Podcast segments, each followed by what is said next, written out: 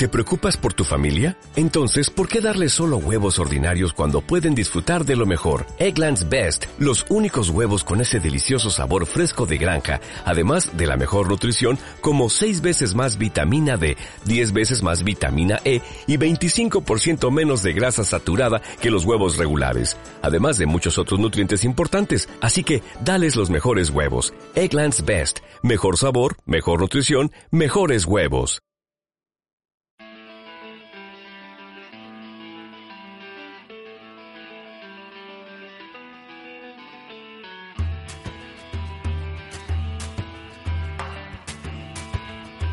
Piedra de toque con Iñaki Macazaga.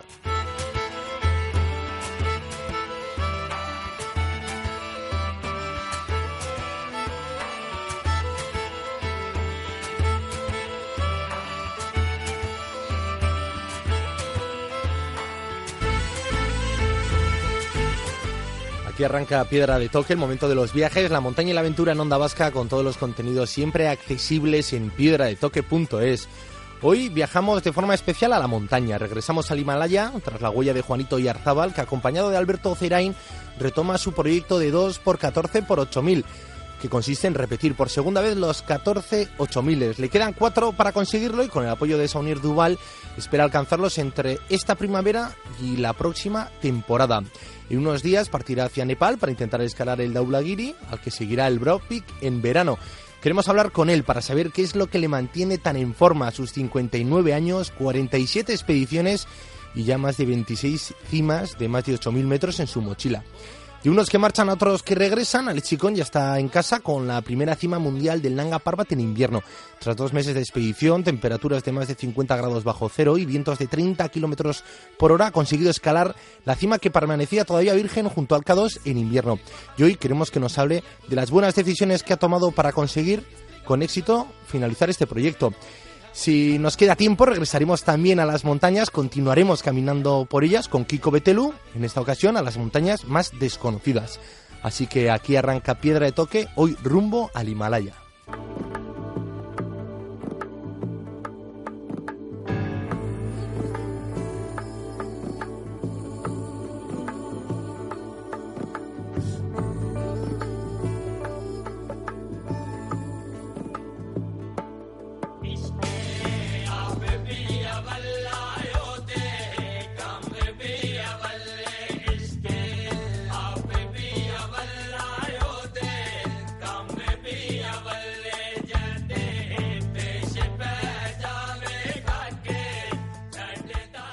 Con 59 años, 47 expediciones al Himalaya y 26 8000 escalados, Juanito Yarzábal quiere volver a hacer historia en la montaña y retoma su proyecto más personal 2 por 14 por 8000.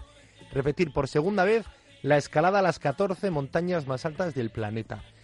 Le faltan cuatro para conseguirlo y retoma la gesta el próximo 3 de abril, cuando parta hacia el Daulagiri en compañía de Alberto Cerain y de su nuevo patrocinador, Saunier Duval. Egunon, Juanito. Egunon, Iñaki, ¿qué tal?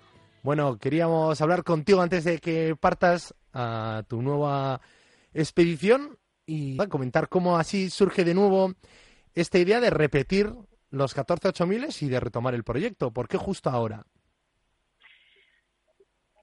Bueno, primero hay que remontarse años atrás, ¿no?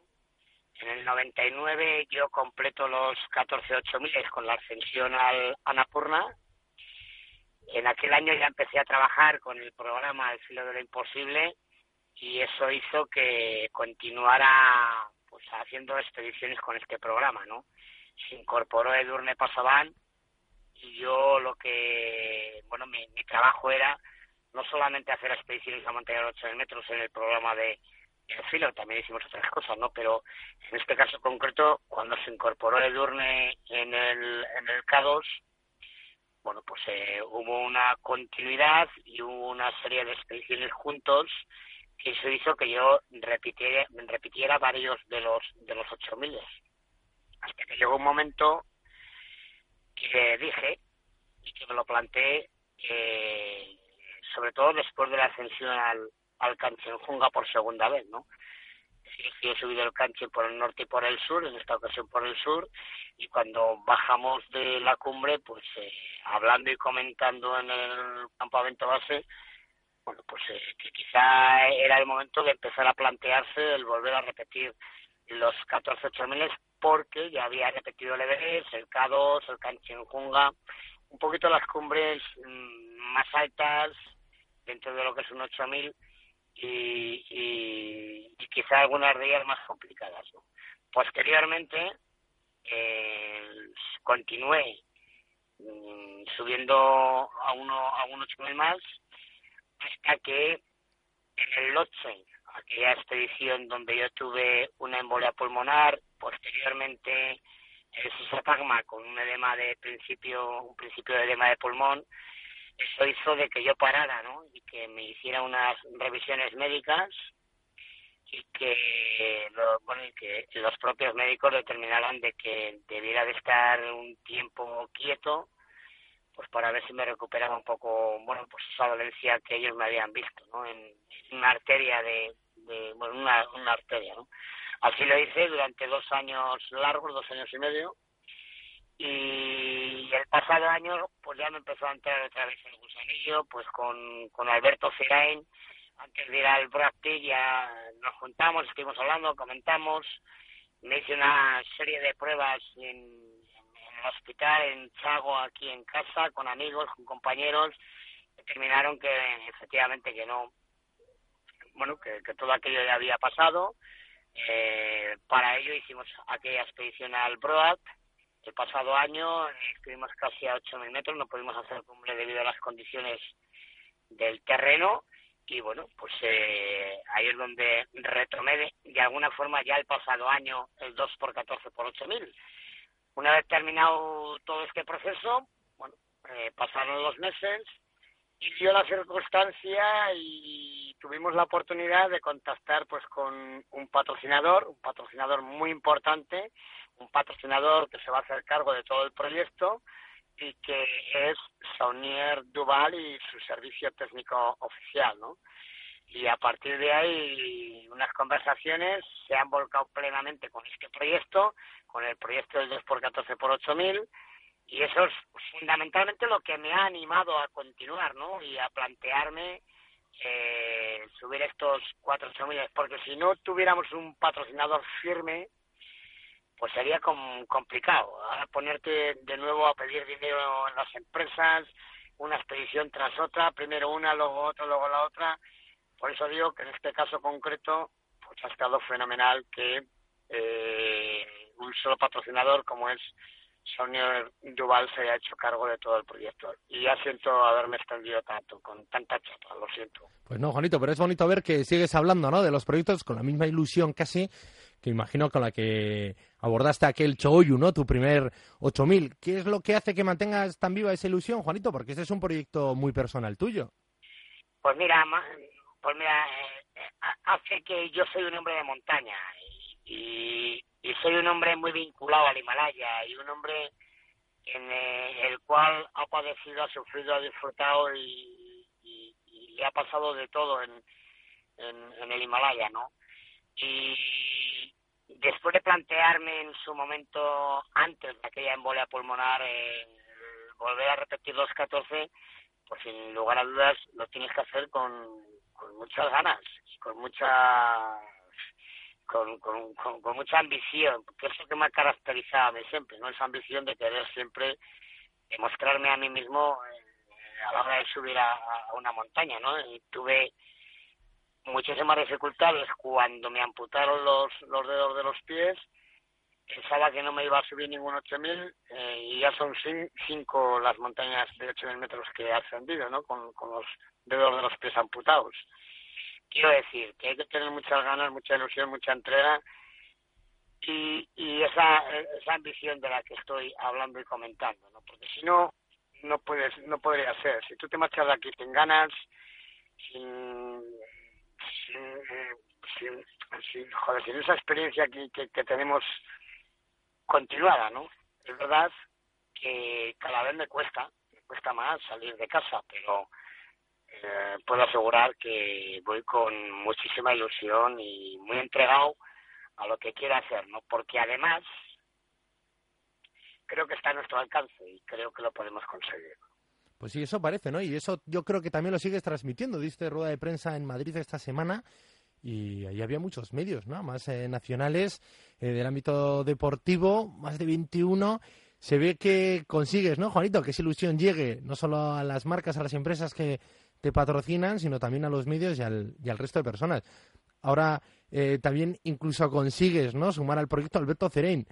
Eh, hablamos del Daulagiri próxima montaña, pero sobre todo con quién vas a ir acompañado, ¿no? Con Alberto, con el que has estado también en el Bueno, para mí, yendo por partes, Iñaki, eh, primero, eh, la empresa, Saunier Duval y, y, y, la oficina de comunicación, eh, o la asesoría, o la, la, agencia de comunicación que tiene Saunier Duval, espléndida, sabe trabajar muy bien, son muy profesionales y eso ha hecho que, que acudieran un montón de medios de comunicación a la rueda de prensa que dimos en Madrid el pasado día, ¿no?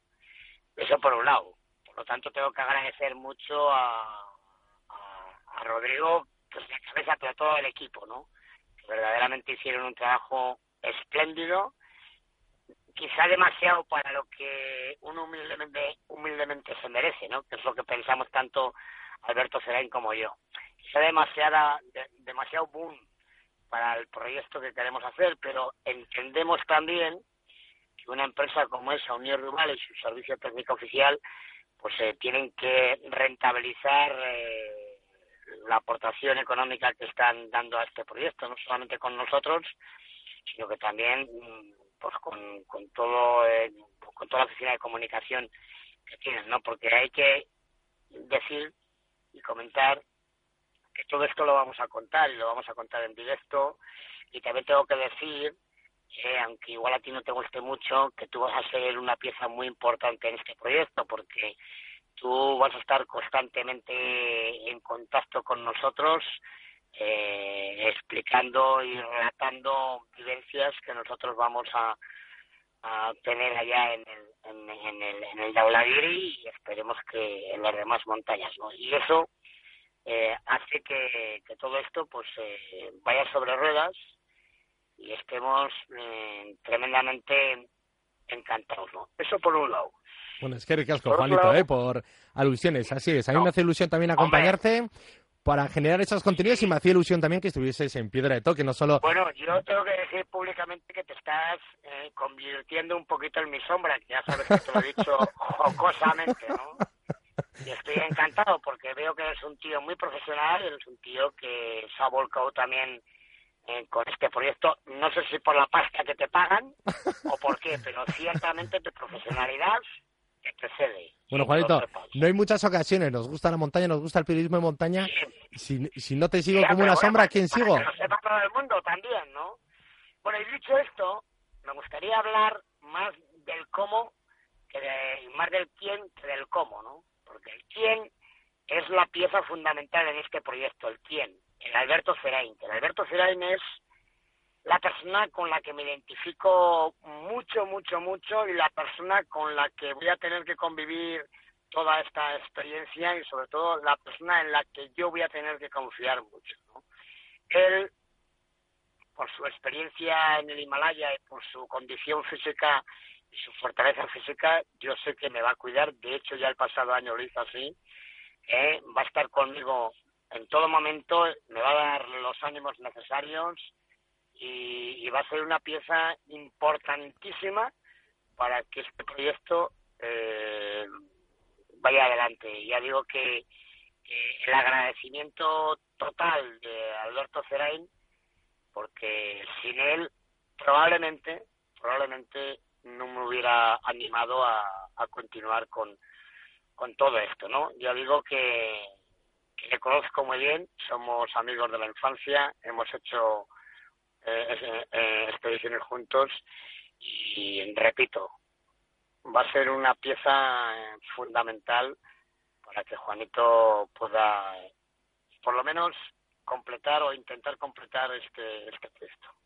Y ese proyecto que ya tiene nombre, la primera cima es el Daulagiri, faltan cuatro cimas, ya has empezado por la más complicada de las cuatro que quedan.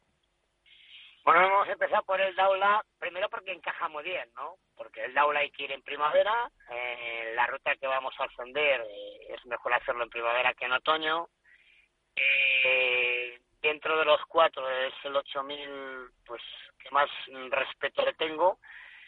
Eh, es una montaña que da problemas, es una montaña técnica, es una montaña donde compañeros y amigos han perdido la vida tanto Juanjo Garra como Ricardo Valencia, como Sagasti, como Pepe Garcés, como Chantal Maudit, gente con los que yo he convivido en expediciones y con los que he pasado muchísimos momentos, ¿no? Desgraciadamente han perdido la vida en esta montaña en el Estoy hablando ahora a voz de pronto de, compañeros y de amigos. No te quiero contar, no, no, quiero contar pues eh, de otras personas conocidas y oídas que han perdido la vida en, en esta montaña, ¿no? Con todo esto no quiero dramatizar, ni muchísimo menos. Yo ya sé cuáles son los entresijos del Himalaya y sé cuáles son los entresijos fundamentalmente de esta montaña, ¿no? Y cuáles son sus puntos mmm, claves, ¿no? O sus puntos negros de, de, de Y bueno, pues hemos empezado por esta, pues porque si nos la quitamos, es una expresión un poco vulgar, ¿no? Quitar.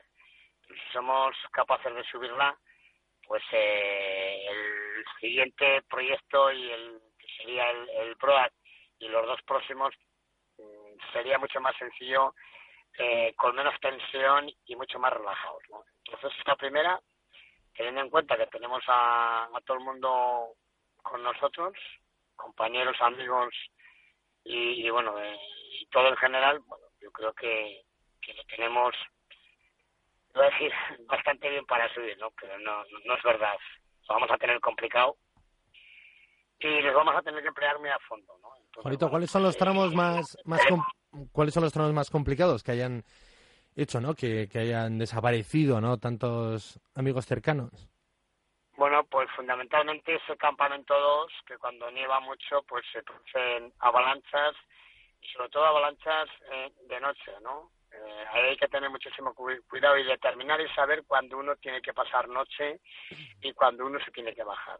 Porque hay muchas avalanchas de nieve, de nieve colada y eso ha hecho que muchas personas, una zona muy concreta, que se da un microclima muy especial, no sé si microclima muy especial, pero sí la forma de tirar nieve es diferente al campo base o al campo 3, ¿no? Y acumula, acumula mucha cantidad de, de nieve. Y luego, por supuesto, la parte alta. ¿no? El último día, la travesía técnica que tenemos que hacer entre el campo 3 y la entrada al couloir del, del Daula para subir a la cumbre, pues es un terreno muy, muy complejo, ¿no? Es un terreno que si lo podríamos equipar, nos quitaríamos probablemente algún disgusto, ¿no? Entonces, bueno, ya digo que es una zona técnica. Yo recuerdo los recuerdos que tengo con Félix y Alberto Iñorrate cuando subimos en, en, el, en el 98 el Daulagiri, pues sería encordado y aún bajando encordado, pues con cuidado y con mucha precaución. ¿no? Ya digo que es un terreno técnico y eso es un poco fundamentalmente lo que vamos a encontrar ahí, independientemente luego de las condiciones del terreno, si hay mucho hielo o, hay más nieve profunda. ¿no? ¿Y cómo se, se adelanta uno una avalancha de noche? Viendo el estado de la nieve, lo que dices, si se ha acumulado mucha o poca. Bueno, pues ya digo que se da un microclima que, empieza a tirar nieve, empieza a tirar nieve, te confías, te quedas en la tienda, eh, se te hace de noche y ya no tienes eh, las ganas de abandonar ese campamento para bajar. Yo recuerdo en mi primera expedición al Daula, que nos subimos junto con María Abrego y, y, y Miquel Ruiz que tuvimos que abandonar ese campamento pues a las 6 de la tarde, a las 7 de la tarde, ¿no? y, bajar del campo 2 al campo 1 porque nos estaba comiendo la, la tienda, la nieve que, iba cayendo. Así que ya digo que, que si te confías las condiciones del, del tiempo y los, los partes meteorológicos que nos han dado la predicción es que va a haber mucha nieve, lo mejor es no subir a ese campamento 2, siempre por este motivo, porque se producen muchas avalanchas, no son avalanchas de estas aparatosas, son avalanchas de corrimiento, de nieve colada, que te va tapando, te va tapando, y cuando estás dormido, cuando estás descansando a la noche, pues es cuando normalmente te, te sorprende. ¿no? Bueno, y luego regresas a Nepal. Ah, pasará casi un año, ¿no? En mayo de, ese terremoto que cegó la vida de más de 8.000 personas. Imagino que también la ilusión, ¿no? De, volver a caminar por sus valles y encontrarse con, su gente, que también será un aliciente de ilusión para este proyecto. Ya, bueno, yo eh, he ido todos los años, no he hecho expediciones, pero he ido todos los años en otoño a Nepal con grupos, con un grupo. Desde que tuve, bueno, desde que hice caso a los médicos y dejé de ir a, a, a un 8000, eh, he continuado yendo a, a Nepal. De hecho, yo estuve en otoño del año anterior y el, y el terremoto eh, fue en primavera, ¿no? Como sabéis. Eh, es verdad que después de primavera va a pasar, bueno, va a ser ahora un año, el fatídico terremoto, bueno, que nos sensibilizó mucho a todos, ¿no? Y nos impresionó a todos. Yo, afortunadamente, he podido colaborar en la medida que, he podido con, Nepal, porque es un país que me siento totalmente identificado, ¿no? Y dentro de, mis posibilidades, pues hemos colaborado con un par de ONGs, con Save Children's y con la Fundación Iñaki Echadolza, con SOS Himalaya, y bueno, hemos aportado el granito de arena que hemos podido. Dicho esto, que por cierto animo a todo el mundo que no se olviden de Nepal, todavía Nepal necesita mucha ayuda, las condiciones en Nepal pues, eh, son tanto dramáticas y que tenemos que estar ahí, ¿no? Tenemos que estar ahí apoyando a este pueblo, al pueblo nepalí, porque realmente lo que sufrieron hace un año pues fue tremendo, ¿no? Verdaderamente tremendo. Entonces, después de este terremoto, yo no he pisado, no he ido a Nepal, porque precisamente este año en otoño, después del terremoto, el grupo que tenía no me salió, que lo tenía previsto, no me salió, os podéis imaginar por qué. Por eso comento que tenemos que estar todos con Nepal y tenemos que darnos cuenta de que, de que verdaderamente ayudamos a este pueblo, al pueblo de Nepal, viajando, viajando a Nepal, no dejar de ir a, a, Nepal, ¿no? Como me ocurrió el pasado año, que tenía algún cliente y canceló el, el viaje, ¿no? Pensando, bueno, pues bueno, pensando cada uno en su seguridad, que todo es ilícito y todo y cada uno con su vida hace, hace lo que desee, ¿no? Pero ya digo, repito, y no quiero ser cansón, que tenemos que viajar y tenemos que aportar y tenemos que estar ahí, ¿no? Porque al principio siempre nos acordamos del país, de, lo que han sufrido, de la gente que se quedó sin casa, de la, de la gente que ha perdido la vida, y luego tendemos eh, a olvidarnos, ¿no? Sea que desde aquí, una vez más, reivindico que tenemos que ir a Nepal, que, tenemos que comunicar a todo el mundo que Nepal es un gran país maravilloso, sus paisajes, su gente, su cultura, y que teníamos que, estar aportando ahí en la granita cada uno el que podamos.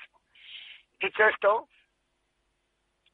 vuelvo a Nepal y, efectivamente el terremoto, el seísmo, no solamente, no solamente nos conmocionó con las imágenes que veíamos en la capital y en, y en muchas de las aldeas, sino que también ha movido glaciares, bueno, ha movido, de alguna forma, eh, ha deteriorado glaciares las propias montañas, ¿no?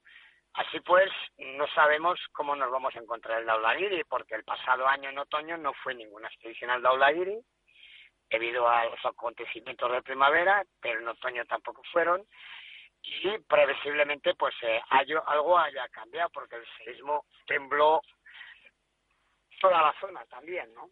Eh, es un poquito, un poco la, la incógnita que nos vamos a encontrar in situ allá, porque lo que son los valles y la marcha de aproximación ¿eh? sabemos que bueno que, que hubo pues eh, caídas de casas y tal se han ido reconstruyendo pero lo que no sabemos exactamente por lo menos en mi caso yo no me he enterado en qué condiciones vamos a encontrar el, el Daulagiri no espero que bien que no haya mayores mayores problemas y mayores dificultades sobre todo eh, de entrada de acceso al campo 1 pues a ver cómo lo, lo encontramos porque igual está mucho más abierto está más más roto y bueno, pues eso ya digo que para mí va a ser una, una incógnita. Y luego llegar a Kalmandú, pues hombre, en un año ya han reconstruido mucho, me consta, me lo han comentado y me lo han dicho, ¿no?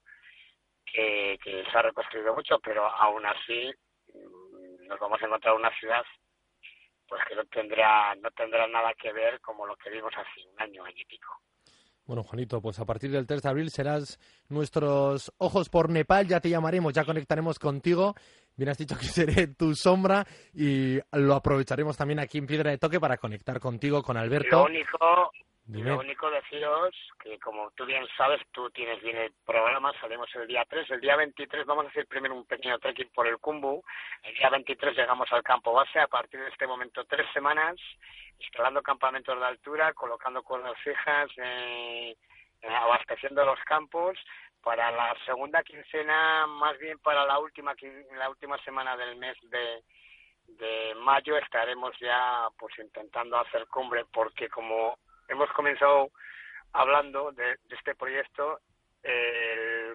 muy pronto tendríamos que venir para casa porque el día, el día 18, exactamente como muy tarde del mes de junio, tendríamos que estar en Islamabad, en Pakistán, para... El Broad Peak. Bueno, para, para ir a otro 8000, el Broad Peak, pues eh, con un convoy, ya sabéis que ahora hay que ir pues, con, con convoys debido debido pues a la situación del país y hay dos, una que sale el día 10 y otra que sale el día 20, ¿no? Entonces nosotros intentaremos salir en el, del día 20 eh, con esto quiere decir que nos va a quedar muy poquito margen de tiempo pues para poder disfrutar en casa de amigos, compañeros y familia, ¿no? Pero bueno, esto es de, esto es lo que conlleva meterte en un proyecto de estos que repito, que solamente un iluminado como yo pues eh, le ha dado por, hacer semejante locura. Pues sí, lo decía Sebas, ¿no? En la presentación de Madrid de esta semana, solo un vasco duro como una piedra. No, y luego ya hacía eh, alusión a tu ilusión y a tu cabeza, que esto también hay que ser constante y cabezón, ¿no? Lo que ocurre, aquí que este cabezón, este vasco rudo, este vasco eh, que siempre ha sido tremendamente ambicioso, ya no es el vasco de hace 20, 25 años vasco sigue siendo vasco hasta las trancas, pero la edad eh, le va pasando a uno factura, la condición física y todo, ¿no? Y cada vez cuesta más eh, recuperar el cuerpo y, eh, y amoldar el cuerpo a la altura y tal. Tenemos plena confianza y evidentemente yo ya sé dónde voy, yo ya sé dónde me estoy metiendo, experiencia no me falta, y intentaremos hacer las cosas lo mejor posible en todos los sentidos, ¿no? En cuanto a la comunicación y en cuanto a la ascensión, que es lo más importante, ¿no? Las cosas eh, en el sentido de no cometer ni ningún error. Y ya para terminar, recordaros a todo el mundo, recordar que todo esto lo vais a poder seguir eh, a través de la página www2 por 14 por 8000.com. Ahí vais a estar todo el mundo debidamente informados de todo lo que vamos a, a, padecer, a disfrutar y a sufrir allí en el Daulagiri. Perfecto, Juanito. Pues ya con ganas de que arranque esa expedición, de ver cómo te encuentras de nuevo Nepal y, ¿por qué no?, de ir conectando contigo pues para ver qué, qué, nos transmites, cómo va reaccionando tu cuerpo, que seguro que no hace más que crecer eh, tras la huella de Alberto Cerain y con este nuevo patrocinador que confía en ti y que por algo será. Por cierto, dime. Muy bien, no, no mejor, mira, no lo has podido interpretar mejor. Tras la huella de Alberto Cerain, porque a él es el que le va a tocar abrir la huella, puesto que yo aquí soy el que estoy organizando todo. Bueno, Ya se lo he dicho, ya se lo he dicho. Tú aquí estás muy tranquilo. Aquí hay que organizar la expedición, ¿eh? Y son muchas, muchas cosas. Nos y ya he dicho, ¿eh? O sea, has estado tremendamente acertado, porque aquí no hay que engañar a todo el mundo. Yo iré siempre detrás de Alberto Seray. Muy bien, muy bien. Pues nosotros detrás de la tuya. Juanito, un abrazo bien fuerte y, nada, suerte con los últimos preparativos. Un abrazo. Escarecasco, Iñaki, nos vemos muy pronto. Un saludo. Onda Vasca, la radio que cuenta.